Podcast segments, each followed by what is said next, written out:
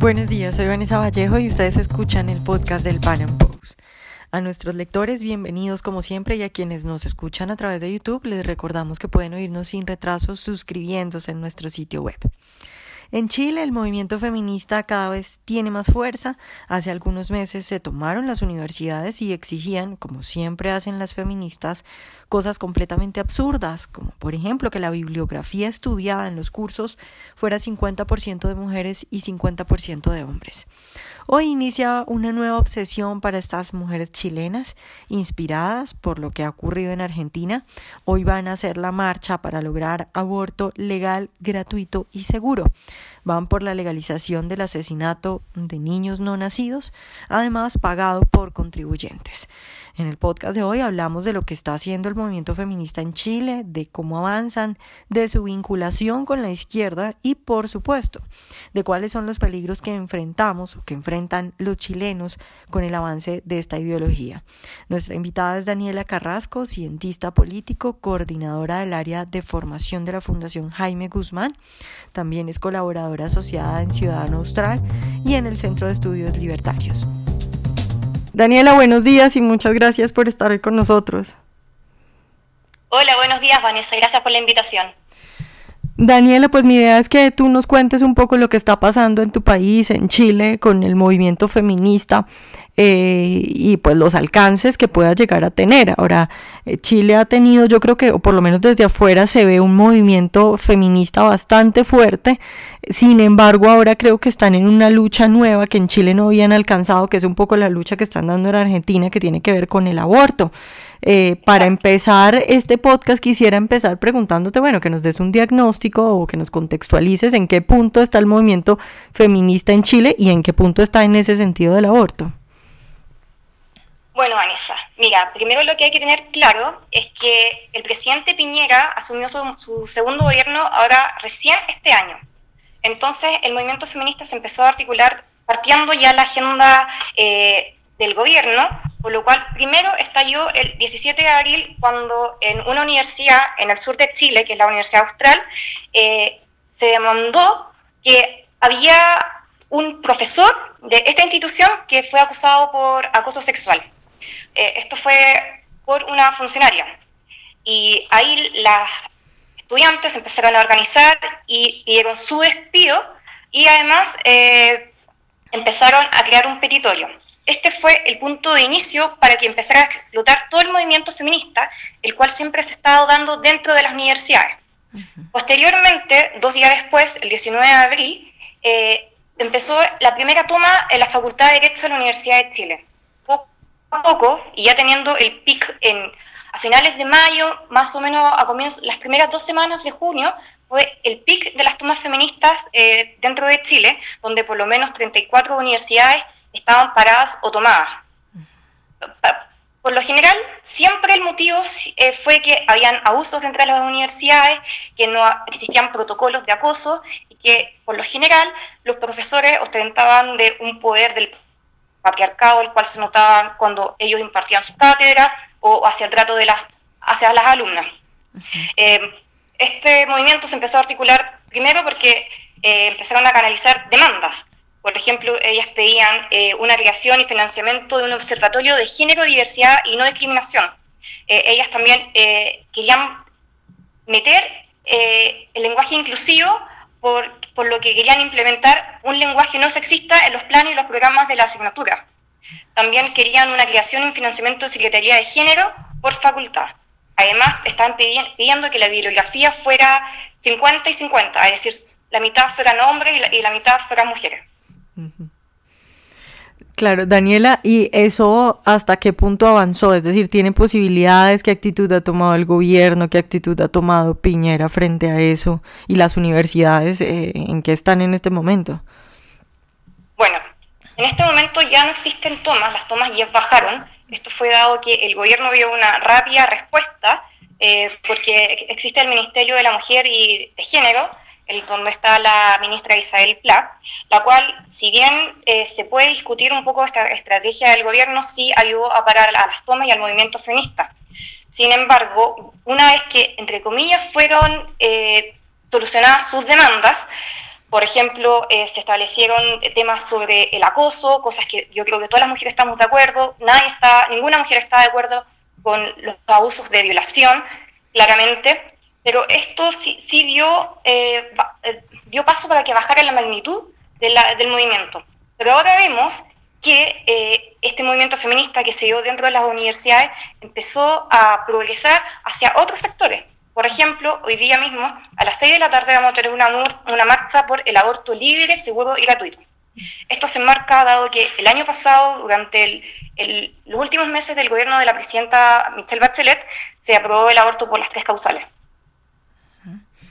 Daniela, eh, hablemos un poco, bueno, el movimiento estudiantil en Chile siempre ha tenido muy, mucha fuerza. Yo recuerdo que desde hace muchos años con esta chica Camila Vallejo, eh, pues fue muy, muy, muy relevante también a nivel internacional, se hablaba mucho de eso.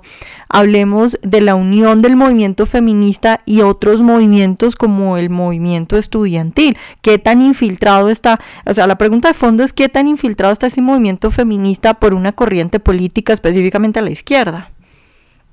Bueno, es clave esto para entender cómo se articula la izquierda. Porque primero la izquierda siempre pone el discurso de que tienen que ver en el pacto social, ven una injusticia de estructura lo que se expresa en las diferentes instituciones jerarquizadas de la sociedad.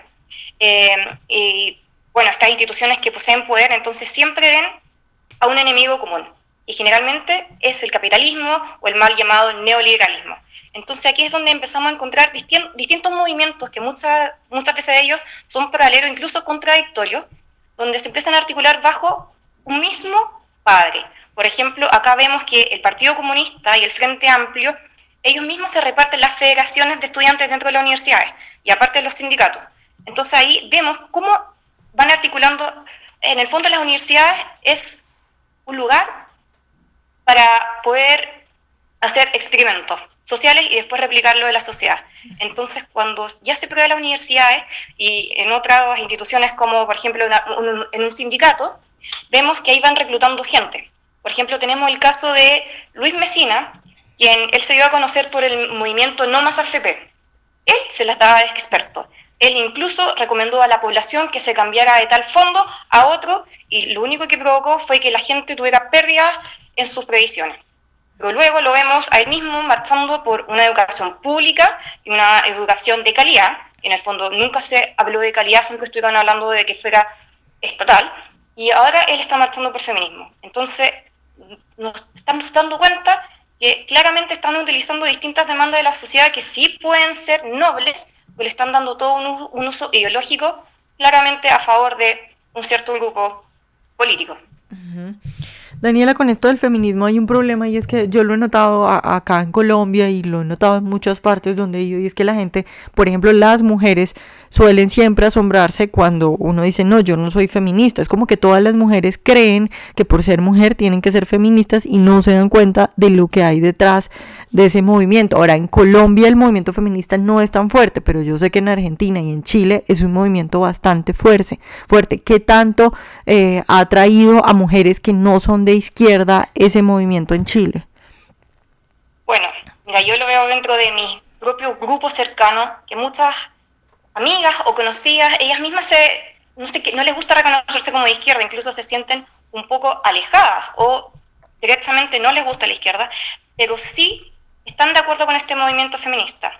Yo hago una lectura que quizás al comienzo de la explosión del movimiento feminista en Chile se vio con buenos ojos desde la ciudadanía, porque claramente ninguna persona puede estar a favor de los abusos, de, de las violaciones, no, ni siquiera del acoso pero cuando se empieza a articular ya desde, una, desde un trasfondo político, eh, yo creo que la, la, mayoría de la población no está enterada de todo lo que esto lleva. Entonces, lamentablemente, eh, las personas no están interiorizadas con la literatura del feminismo. Por ejemplo, muchos se hablan de las tres olas del feminismo, pero de verdad, ¿algunas saben cómo se han articulado estas tres olas del feminismo? Saben que la primera ola era de un carácter totalmente eh, liberal, donde buscaba demandas igualitarias quizá al acceso de la educación o a la economía.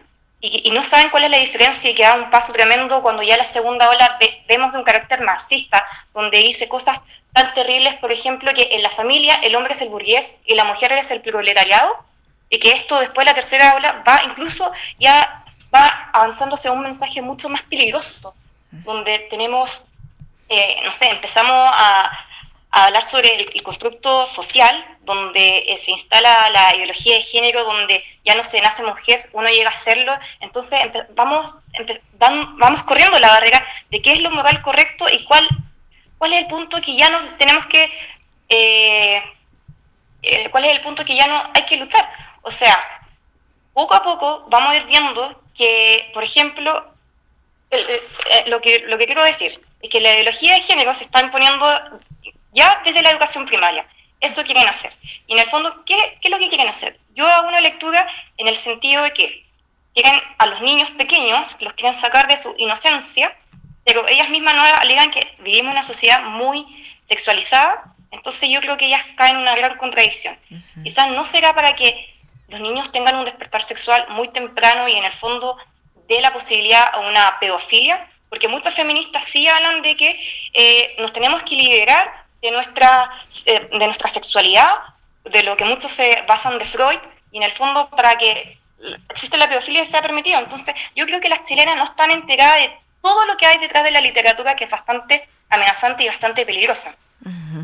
Daniela, yo creo que una de las formas de frenar a estos grupos es explicarle a la gente las consecuencias del avance, porque como tú lo decías, muchas mujeres caen ahí y no se dan cuenta de verdad qué es lo que defienden esos grupos. En ese sentido, una de las principales amenazas que podría enfrentar Chile en los próximos días es lo del aborto. Tú ya hablabas de que hoy tienen una marcha.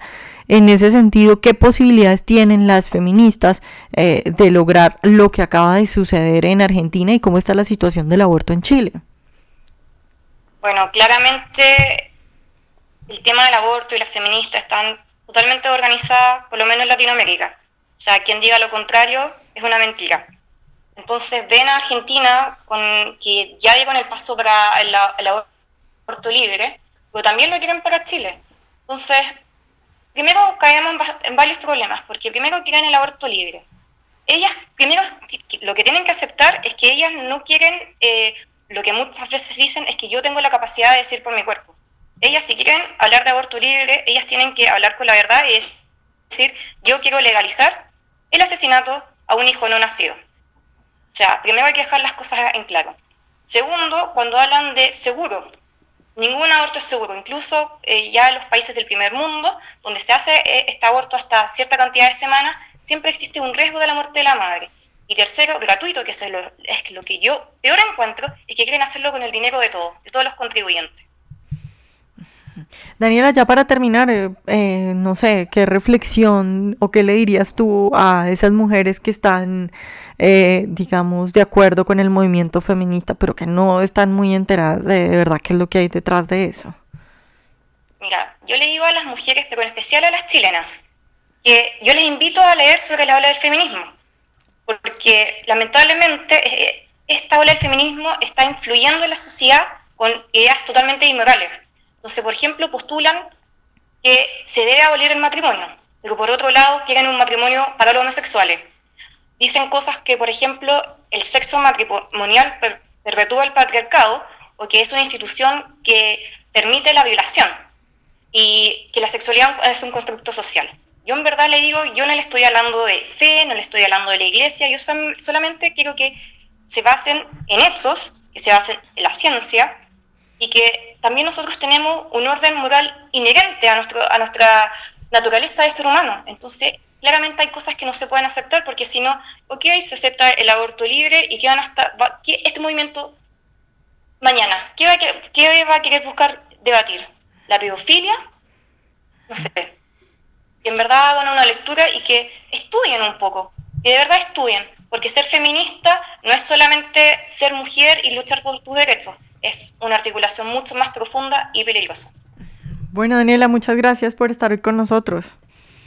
Muchas gracias a ti, Vanessa, un gusto. Ojalá hayan disfrutado nuestra entrevista de hoy. Recuerden seguirnos en nuestro canal de YouTube y en nuestras redes sociales y nos vemos en un próximo Panam Podcast.